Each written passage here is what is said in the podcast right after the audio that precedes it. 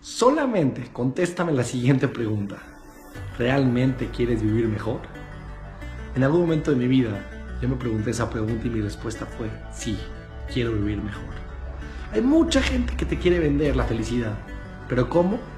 Mágicamente, sin esfuerzo, sin sabiduría. Yo te quiero compartir un curso real que requiere esfuerzo, requiere profundidad, requiere que hagas cambios en tu vida, pero te garantizo que vas a vivir mucho mejor. Te dejo el link del curso que te propongo para que cambies tú y tengas una mejor calidad de vida. Sí existe la felicidad, pero hay que hacer esfuerzo para adquirirla.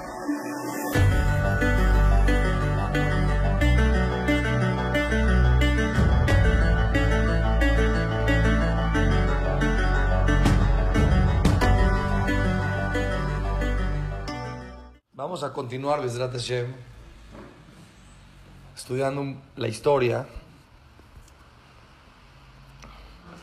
Nos quedamos la semana pasada cuando Moshe Rabenu está parado enfrente de Paró en la plaga de la oscuridad. Lo mandan a llamar a Moshe Rabenu. Le dice Paró, vete. ¿Pero quién va?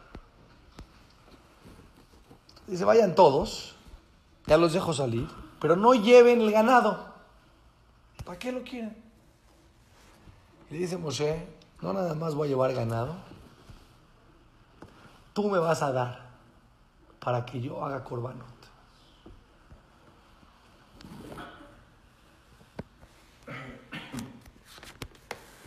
Pero ahí no acaba la historia.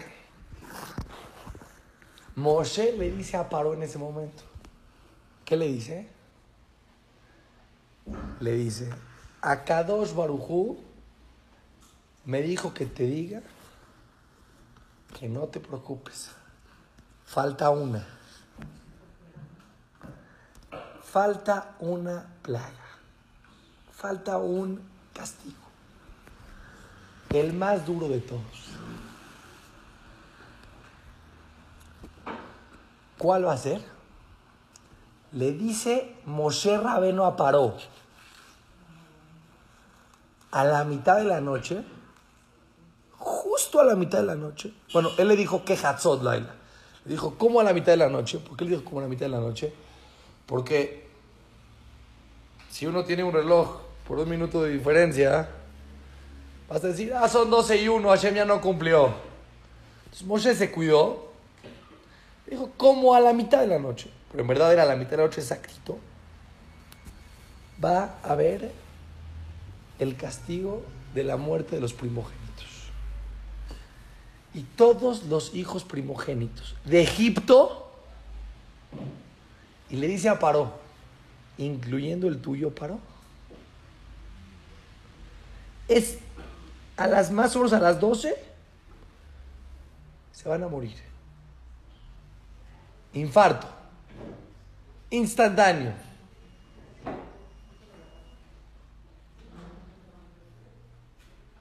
Y el grito y el dolor de Egipto va a ser tan fuerte que nunca existió en la historia de la humanidad un sufrimiento tan fuerte como el sufrimiento de la muerte de los primogénitos en Egipto. Y le dice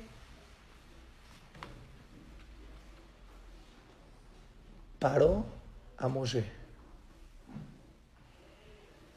Vete de aquí, vete de aquí, no te quiero volver a ver. Le dice, le Moshe, no te preocupes, no me vas a volver a ver. Yo no voy a venir. Aquí no me vas a ver.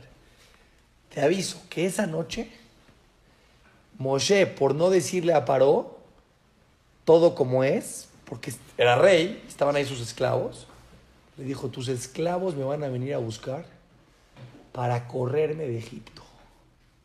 Me vas a... Pero ¿quién fue realmente el que lo fue a buscar después? Paró. Paró mismo. A medianoche cuando murió su hijo, corrió a buscar a Moshe a decirle, vete de aquí. Pero Moshe no se lo quiso decir. Le dijo, tus esclavos van a venir a correrme. Y Paró le gritó, salte de aquí, salte de aquí, no te quiero volver a ver. Se fue. Se fue Moshe Y empezó ya la fase final de la Geula, de la salida de los judíos de Egipto, de la salvación. Ven acá, Julio le dice a Moshe, necesitamos un poquito de preparación para el día que va a pasar esto. Ahora, Moshe no le dijo a Paró qué día. A partir de que salió, imagínate cómo dormía Paró todos los días a la mitad de la noche, se paraba y iba a checar la cama de su hijo si estaba vivo o no. Moshe no le dijo qué día, como a medianoche, ¿qué día? Paró ni preguntó tampoco, porque no se iba a doblegar a preguntar. No te creo, la soberbia. Pero Moshe sí les dijo a los Yudim.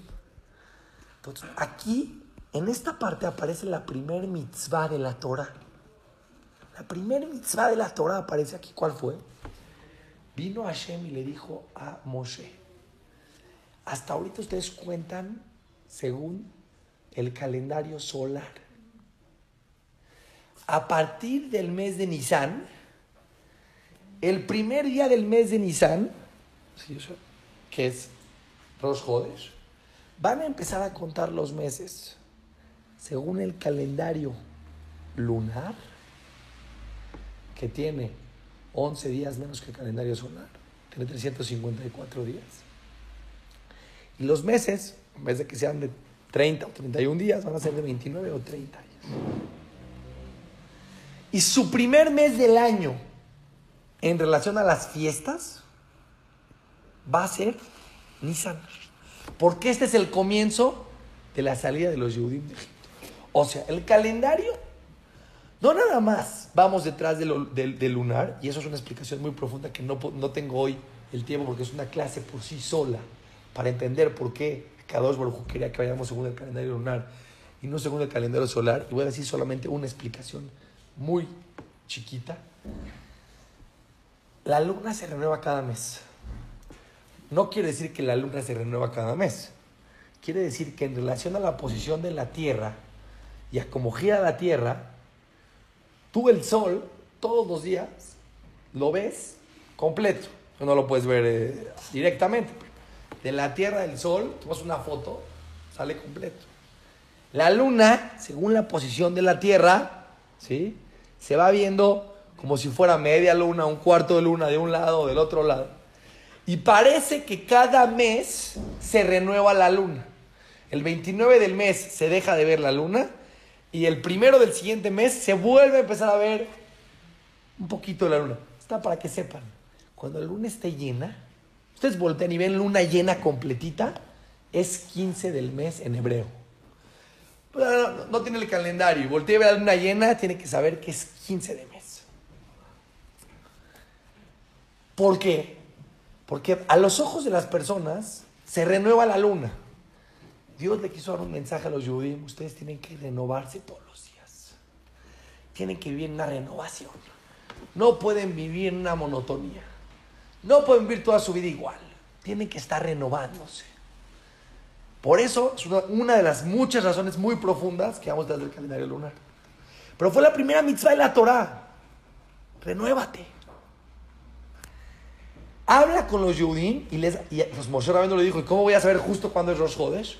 Dice la Torah que Hashem le enseñó a Moshe exactito cómo ver cuándo es la renovación de la luna. En el tiempo del Bet Migdash, los testigos podían ver y saber cuándo es Rosh Hodesh. Y Rosh Hodesh se determinaba, el primer día del mes se determinaba según cuando la luna otra vez se empezaba a ver.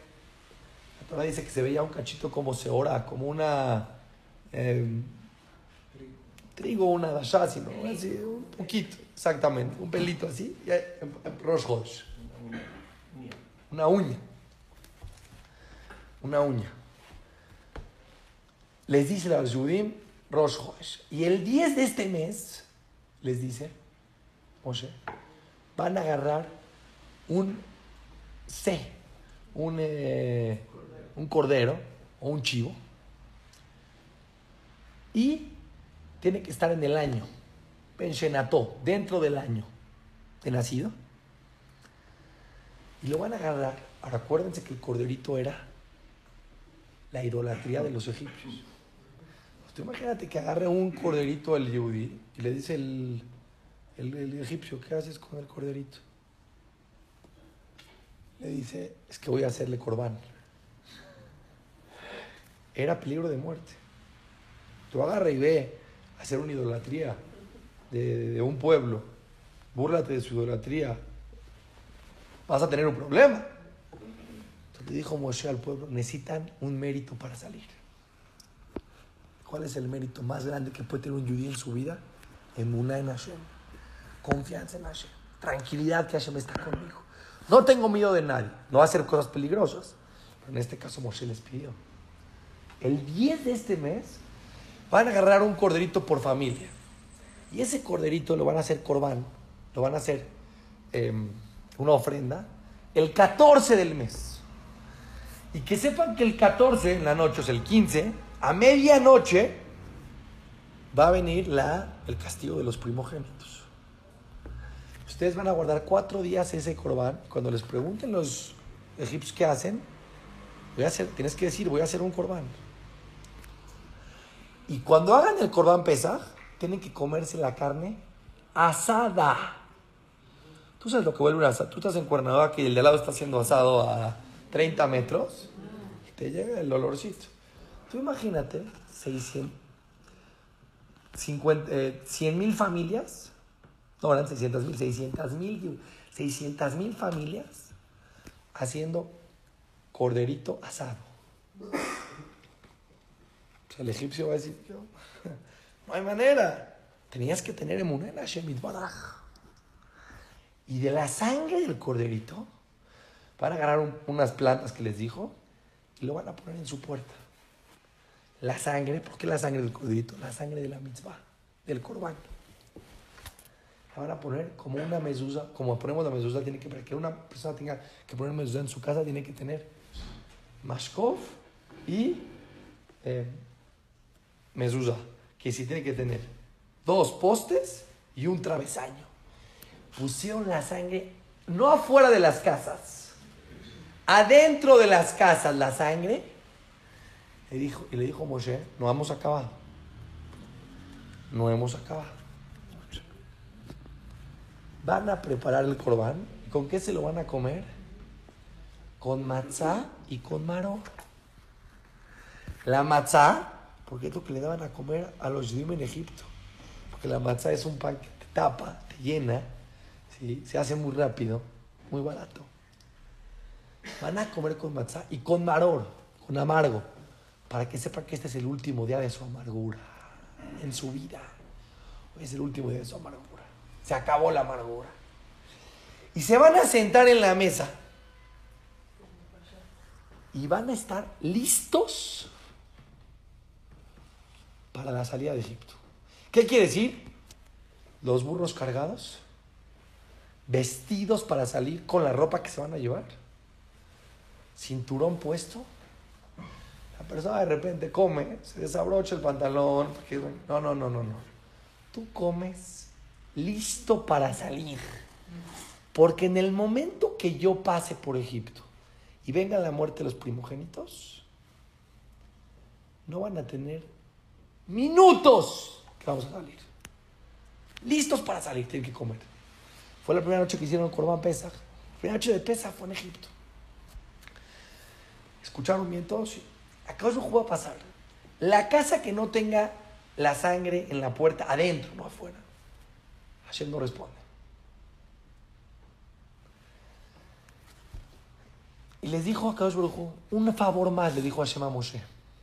Cuando salgan, les van a pedir remuneración a los egipcios por 200 años de trabajo. Les van a pedir que por favor les den un regalito o les presten algo para el camino. Y yo voy a poner gracia en los ojos de los egipcios para que los egipcios les den todo lo que necesitan. Pero un favor, no se olviden de antes de salir con los egipcios a pedir que por favor les paguen el finiquito de 200 años de trabajo. Porque yo le prometí a Abraham Avino que después de que iba a haber la esclavitud, iban a salir millonarios. Yo le prometí. tengo que cumplir. Háganme un favor, pídanles por favor, ellos les van a dar.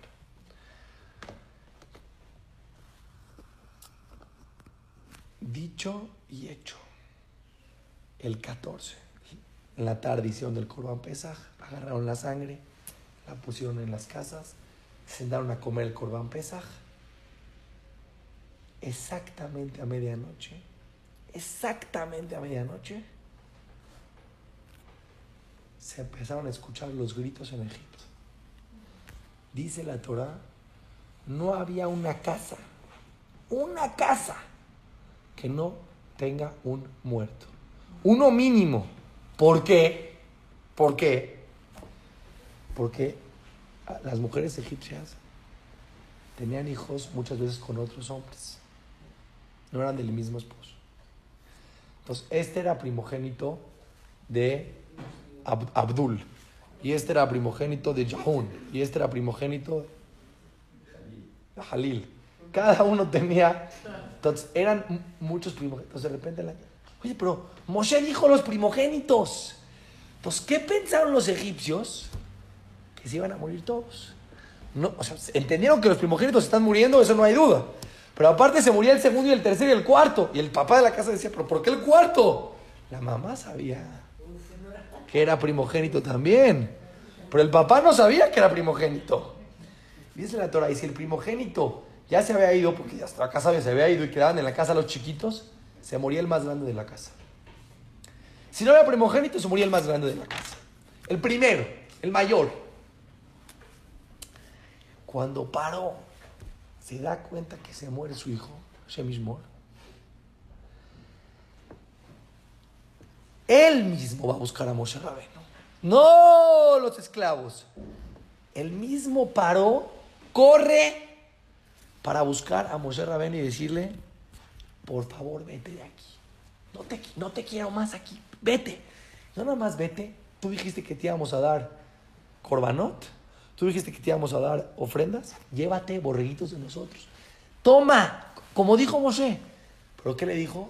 Sus esclavos. ¿Qué le dijeron sus esclavos? Vayan a buscar a los Yehudim y córranlos. Y así le dijo a Moshe. Los van a correr. No es que los van a dejar salir les van a rogar que se vayan. Y así fue, les rogaron que se vayan. Y fueron los Yehudim y les pidieron a los egipcios, ¿puedes dar un finiquito? Dice la Torah que increíblemente, a pesar de todo el sufrimiento que estaban pasando los egipcios, y era para que odien a los judíos que estaban ahí, porque por ellos está pasando, Hashem hizo que ellos entiendan que ellos fueron responsables de toda esta situación que les pasó. Normalmente una persona no es, no es muy difícil que la persona sea responsable en su vida. Siempre echamos culpas. Hashem le metió la conciencia a los egipcios que sean responsables de su. Y no odiaban a los judíos. Al contrario, tienen razón, los esclavizamos 200 años, tomen su parte, váyanse, vayan. Y se fueron los judíos millonarios. Dice la Torah, hasta, hasta Moshe Rabenu era una persona querida y apreciada por todos los egipcios. La Torah dice algo impresionante. La Torah dice que justo a los 430 años, escuchen este dato, de que Hashem hizo el pacto con Abraham Avino, que le va a dar la tierra de Israel. Y Abraham Avino, ¿se acuerdan? Preguntó, dame una prueba que me vas a dar la tierra de Israel. Y ya explicamos en su momento qué fue lo que pasó. Le dijo a Shemit Baraj, tu descendencia por esa pregunta va a ser esclavo. 430 años a partir de ese momento, exactos, con segundos, llegó la salvación para el pueblo de Israel. Dice la Torah. Leil Shimurim, fue una noche cuidada, esperada por Hashem y Baraj. Hashem estaba esperando ese momento. Esto es un poquito la historia. Vamos ahora a entrar un poco en detalles. ¿Por qué Akadosh Baruj quería que los Yehudim esperen la noche del castigo de los primogénitos, listos con el cinturón apretado. Ya, cuando venga Paro y te corra, cuando venga Paro y te toque la puerta de tu casa y te diga, vete, ¿qué haces? Agarras tus maletas, le dices, ya, mañana en la mañana, agarro mis cosas y me voy. Es la Torah. Les voy a decir un secreto, secreto impresionante. Todos dijimos en una clase que cuando Kadosh Baruj promete, ¿para qué promete Hashem? Directo que cumpla, preguntamos en una clase. Dijimos que Hashem promete porque quiere que tú confíes en su promesa. ¿Cuál es la prueba más grande que hay? Que tú confías en que Hashem te va a mandar lo que tú necesitas. En que Hashem va a mandar la salvación. En que Hashem va a mandar el milagro. ¿Cuál es la demostración más auténtica que una persona puede tener en su vida que demuestra que confía en Hashem al 100% y que está esperando que se cumpla la promesa? Dice la Torah, cuando la persona se prepara. Les voy a contar un más, más increíble. Un más increíble. Dice Rapincus, cuando él tenía siete años, él se quería desvelar en la noche de Shavuot. Se quería desvelar. Los niños, cuando es desvelada, los grandes se quieren ir a dormir. Pero los niños se quieren desvelar. Se quieren desvelar. Vino el papá de Rapincus. ¿Y qué le dijo a Rapincus? Le dijo, mira mi vida, tenía siete años. No era todavía Rapincus. Era el chiquito. Entonces dijo el papá, dijo, no es para ti mi vida. No es para ti. No es para ti. No, por favor, papi. Me quiero desvelar. Por favor, te lo suplico, papi. Me quiero desvelar. No es para ti. Cuando seas grande, te llevo al Kinis. Te vas a quedar dormido, no te puedo traer después. Se fue el papá y lo dejó. A la media hora, 40 minutos, el papá se queda pensando y dice, pobre mi hijo, ¿cómo no lo traje? Quería venir. Los papás nos da remordimiento. No lo llevé. ¿Cómo lo dejé? No sé. Dice, ya, voy a regresar por él. Ya no podía. Regresa por él y se encuentra a su hijo parado en la puerta, vestido con traje y kipá, así esperando al papá. Y le dice, pero, ¿qué haces aquí? Le dice, esperándote, pa. Pero ¿cómo, esper ¿cómo esperando? Yo estaba seguro al mil por ciento que ibas a regresar. Yo le pedí a Hashem Torah. Yo le dije a Kadosh Barujú, por favor que mi papá regrese por mí. Yo le pedí a Hashem, ¿por qué no me va a ayudar? ¿Cómo tú estás seguro que este niño confía en Hashem? Porque se vistió, porque el que confía y no confía, se queda en pijama. Y yo despierto dormido. Y dice, bueno, si llega que me despierte. si llega a pasar el milagro que me despierte.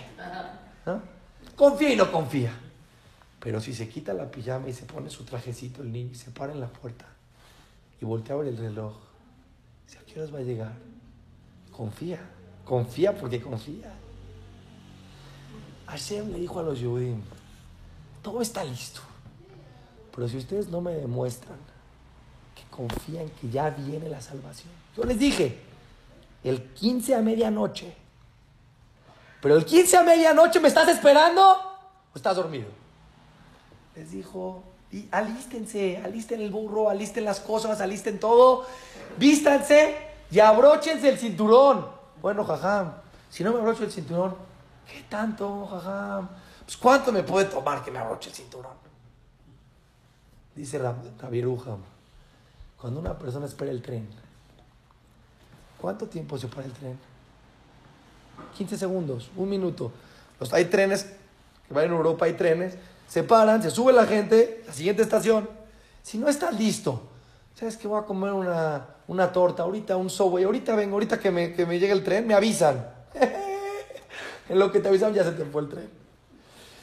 El que, el que se quiere subir al tren, se alista. El que se quiere subir al tren de la salvación de Hashem, está esperando la salvación. Está listo, está preparado. No lo agarra de sorpresa. La persona tiene que saber. Tú tienes emuná en Hashem para, sí. Prepárate para las bendiciones que Hashem te va a mandar. Prepara tu vida para las bendiciones. Y si no llegan, jaja.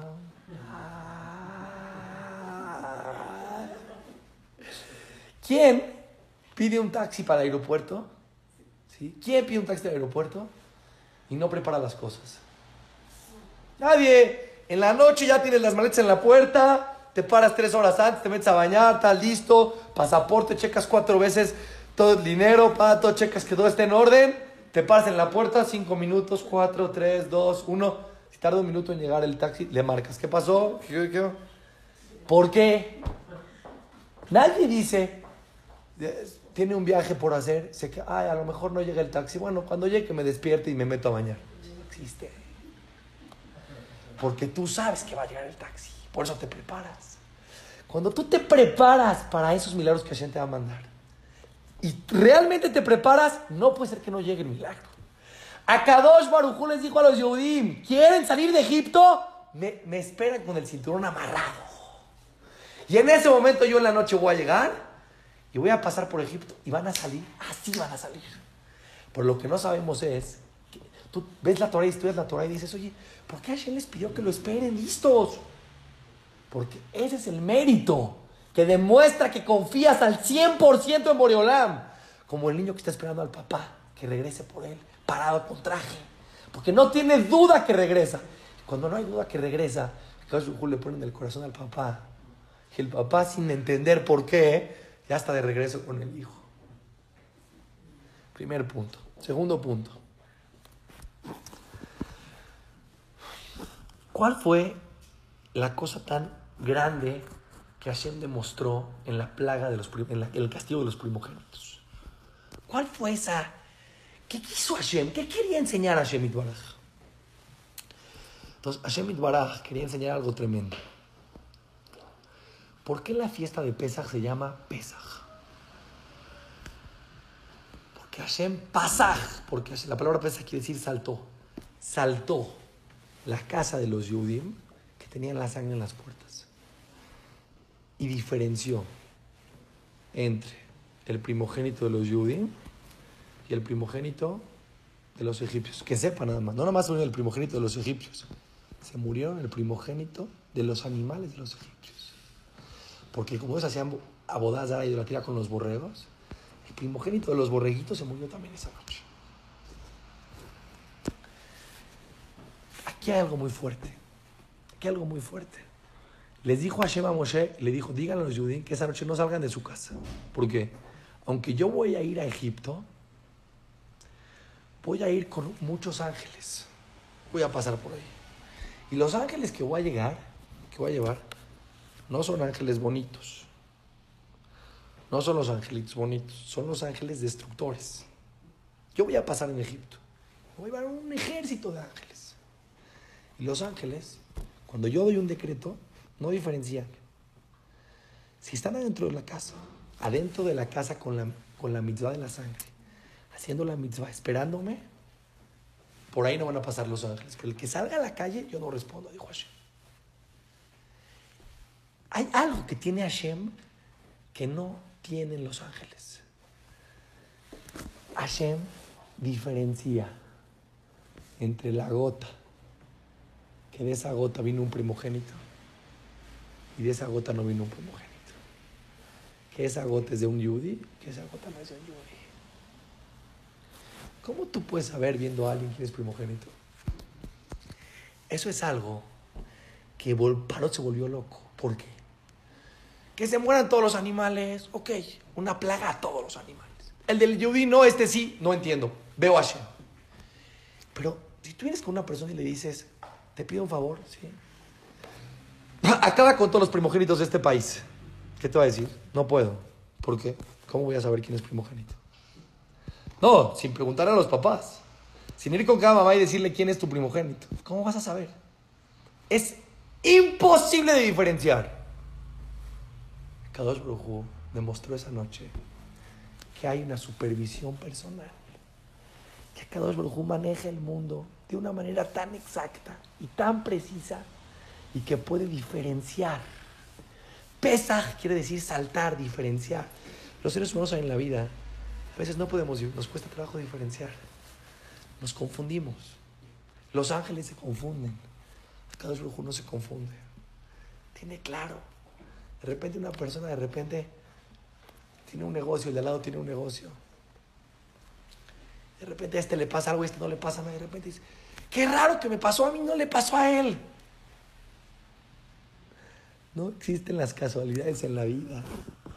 Todo está calculado con la gota del mejor decía algo impresionante, una pregunta que yo tenía impresionante.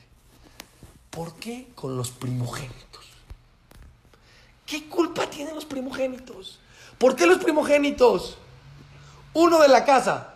¿Quieres hacer un castigo duro? Uno de la casa. ¿Por qué los primogénitos? Escuchen por qué los primogénitos. Todos sabemos en el mundo que las cosas primeras son importantes. Todos queremos ser los primeros. En las macabiadas hay medalla de oro. Oye, yo quedé cuarto. Te felicito. Pero el que quedó primero, primero. Todos pueden decir lo que quieran. Pero hay un concepto en el mundo que el primero es importante. El primero es importante no nada más en el mundo de las competencias, de las envidias, que eso está mal. El primero es importante en la Torah. Las bendiciones de Isaac, ¿para quién iban a ser? Para esa. ¿Por qué? Porque fue el primero. Porque fue el primogénito. La Torah dice: Lo primero de tus frutas, ¿para quién tiene que ir? Para Shemit Baraj. Lo primero de tu ganado, ¿para quién tiene que ir? Para Shemit Baraj. la jalá, antes de, tomar jalá, lo primero que sacas, ¿para quién va? Para Shemit Baraj. Lo primero es importante. El niño en la escuela, yo quiero ser el primero. Todos queremos ser primero. Dice acá dos Barujú, todas las castigos todos los castigos que hice en Egipto fueron con la siguiente ecuación. Con la regla que midas serás medido. Y esa es una regla boomerang en la vida de la persona. Como tú te comportas con el de enfrente, el mundo se comporta contigo.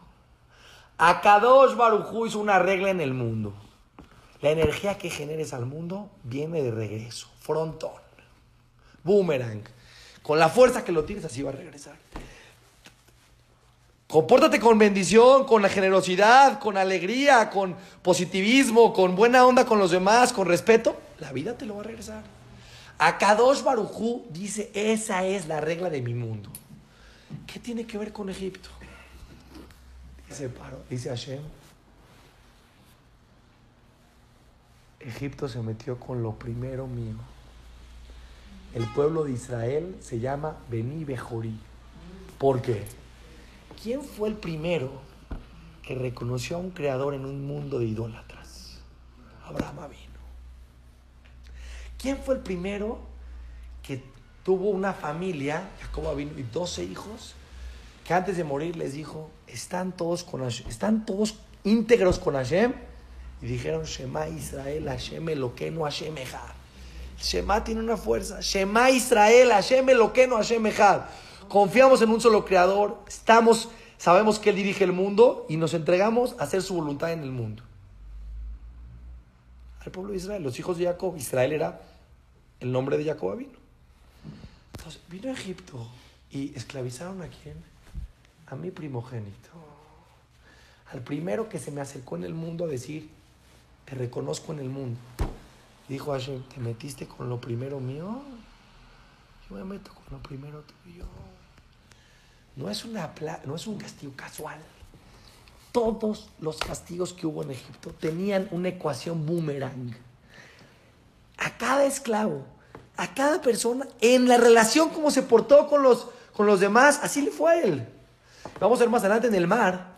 Cuando se hundieron en el mar los egipcios, no todos se hundieron igual. El que fue más, hizo sufrir más, bajaba y subía. No todos tenían el mismo nivel de sufrimiento. Porque con la regla que midas en la vida serás medido. Y una persona a veces dice, le voy a hacer al otro y le voy a hacer. Tranquilo, papito, no generes eso para ti en tu vida. No, porque me hizo. Hay un creador en el mundo. Tú tira bueno a los demás. Tú tira energía positiva a los demás. ¿Qué te va a regresar energía positiva? Está comprobado en el mundo a Kadosh Barujú. Sabe pagar y sabe regresar. ¿Ah, qué pasa? Que las personas dicen, no lo veo instantáneo. No te preocupes. A Paro le duró 210 años el chistecito. 210 años los esclavizó. 210 años que fue malagradecido con Yosef, que hizo que Egipto sea una potencia mundial. No hay, las cosas regresan. Pero a veces las personas dicen, ah, sí, ahorita, ¿no? Si las cosas funcionaran en ese segundo, todos serían sadiquín. Quiero ver cómo confías en mí, dice Shemit Baraj. La Torah dice que acá Baruj dice, el que se mete con el pueblo de Israel es como el que se mete con la qué? La niña de mis ojos. No, pero con el puntito del ojo. Si la persona se quiere tocar el ojo, ¿se puede tocar el ojo o no se puede tocar el ojo? No, pues, no se puede tocar el ojo. Cada es el que se mete conmigo, conmigo, con el pueblo de Israel. Quiero, decirle dos, quiero decirles dos conceptos impresionantes. Dice el Pasuk, Miketz, y fue en el momento que llegamos a los 430 años que los Yudim salieron de Egipto en ese segundo. 600 mil personas, millonarias, salieron de Egipto en... Ah, que sepan, ¿eh? 600 mil hombres, entre 20 y 60 años, más sus esposas, más sus hijos, más todos los egipcios que se unieron en el camino. Porque cuando vieron que los vieron todo esto, hubo muchos egipcios que dijeron, vámonos con este pueblo, yo quiero ser parte de este pueblo. Exactamente 430 años después de que Hashem habló con Abraham vino y le dijo que iba a dar la tierra y Abraham vino preguntó lo que preguntó, salieron de Egipto. Dice Rabbi cuando llega la salvación de la persona, dice la Gemara, Yeshua Hashem, Keref Ain. La salvación de Dios es como un abrir y cerrar de ojos. ¿Qué quiere decir? Cuando llegue el momento que Hashem manda y cumple su promesa, no se puede esperar ni un segundo más. Una persona dice, ¿cuándo me va a llegar mi salvación? No te preocupes. Cuando acaso ya, ya decretó la salvación, en ese segundo va a suceder. No se puede esperar ni un segundo más. La Gemara dice, escuchen lo que dice la Gemara. En Malhut Nogea Bejaverta Afilu Keblonima. Un reinado no toca el otro ni con un pelo.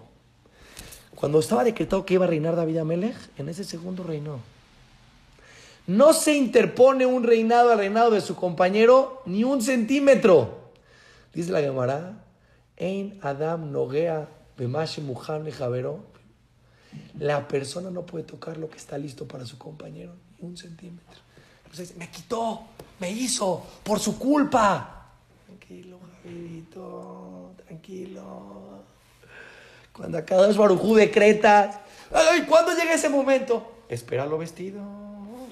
Ponte el cinturón, apriétate el cinturón, ya llega la Yeshua. Y es que, jaja, es que nada.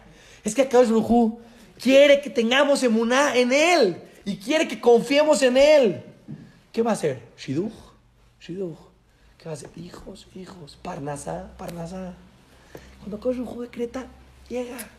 Hablé con una, una persona tzadik, un jajá muy tzadik.